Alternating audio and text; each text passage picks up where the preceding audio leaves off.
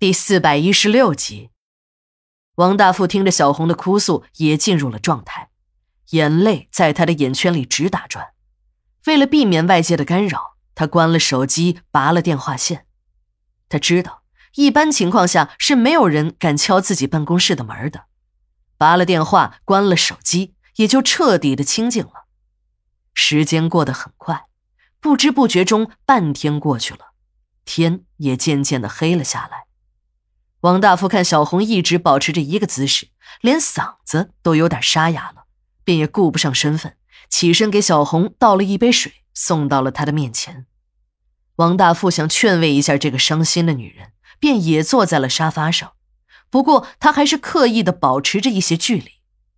但小红接下来的举动有些超出了王大富的预料，她的身体竟然不断的在向王大富靠近。这时的王大富突然感觉心跳的厉害，又找到了年轻时那种冲动的感觉，但他还是稳住了自己。他不想破坏自己在一个女人心中完美的形象，但小红似乎没有停下来的意思，她继续的向王大富靠近，直到他们已经可以感觉到对方的呼吸和心跳。正当王大富想自己是不是应该躲开一下时，小红一下子紧紧的抱住了他。王大富突然感觉时间好像停止了，还好是黑天，办公室里也没有开灯。他的心开始狂跳。当他刚要张嘴想说些什么的时候，两片火热的嘴唇一下子堵住了他的嘴。他分明已经感觉到一片小巧的舌尖伸进了自己的嘴里。小红这种突如其来的似火激情，刺激的王大富是热血沸腾。他的手也不由自主地伸进了小红的衣服里。小红穿的是那种长摆的连衣裙，王大富没费什么力气，一只手在后面轻轻一拉，这裙子就被退到了脚底。他的手也继续的往下移。办公室里一片漆黑，在这黑暗中，王大富体验到了一次又一次的激情。当小红和王大富正在激战之时，外面突然响起了一阵密集的枪声。王大富的心里有几个人一直在萦绕。小钱虽然是自己的亲信，为了自己什么都能做，可他的心里总是有那么一丝的担忧。还有自己那个新包的二奶兰妮，没事的时候总在那里一个人发呆，一副心事重重的样子。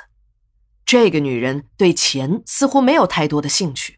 对他王大富也没有过多的激情，这让他很不安。一个女人当二奶，不是为感情，也不为金钱，这就让他很迷惑了。他到底是为了什么呢？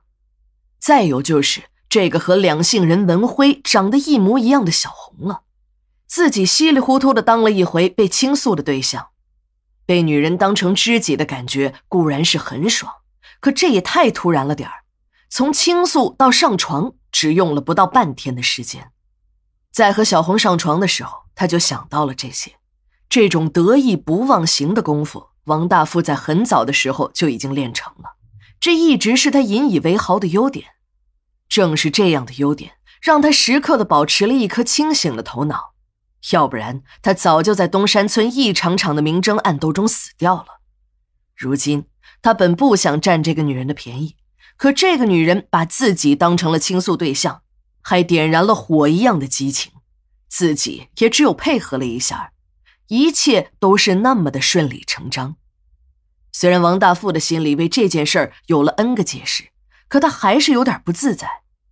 一是这个女人的身份是小钱的妻子，虽然对外宣称已经离了婚，这个女人也说她和小钱之间是什么精神恋爱，可再怎么说。那都是人家夫妻之间的事儿，人家小钱为自己如此的卖命，自己却在背后搞人家的老婆，这怎么说也不是那么一回事儿啊。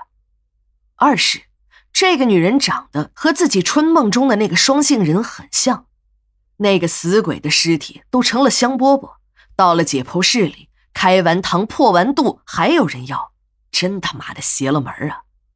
在王大富的心里。小红这样的女人正合他的胃口，还好是关着灯，要不然看着一张死人脸办事儿，非恶心死他不可。